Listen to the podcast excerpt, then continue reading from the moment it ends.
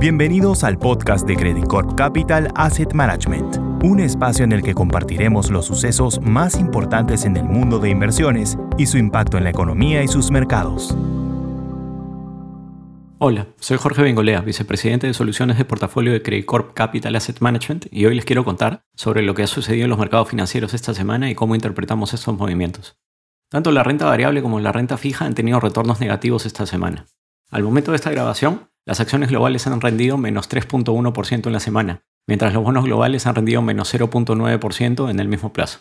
Esto se debe, igual que desde los primeros días de febrero, al resurgimiento de las preocupaciones sobre cuán rápidamente la inflación en Estados Unidos podrá volver al 2% que tiene como meta de largo plazo la Reserva Federal. Esta semana se publicó el PMI de febrero para mercados desarrollados. Esto es una encuesta sobre actividad manufacturera y de servicios, la cual tuvo resultados que sorprendieron al alza. Igual que la publicación de ventas minoristas en Estados Unidos de la semana pasada, esto reforzó la percepción de que la fortaleza de la economía podría ralentizar la caída en la inflación y llevar a la Fed a seguir siendo agresiva en su ajuste monetario. Asimismo, esta semana se publicaron las minutas de la reunión de febrero del Comité de Política Monetaria de la Reserva Federal, reunión en donde, como recordarán, se decidió subir la tasa de política monetaria en 0.25%. Estas minutas tuvieron en general un tono algo más preocupado respecto a la senda de inflación que el que había mostrado Jerome Powell, el presidente de la Fed, en su conferencia de prensa posterior a la reunión. Por lo tanto, el movimiento al alza en las tasas de interés que hemos visto en febrero tuvo con esto un impulso adicional.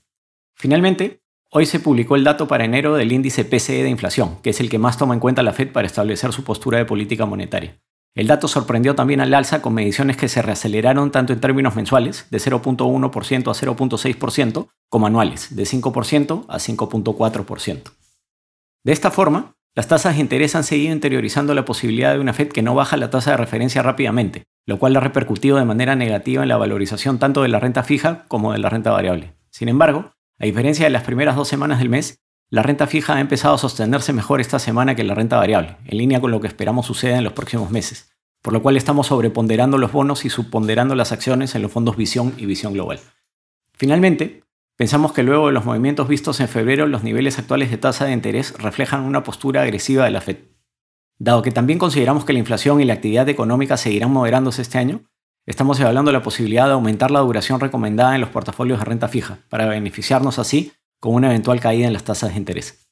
Eso es todo por ahora, gracias por su atención y hasta el próximo viernes. Credit Corp Capital Asset Management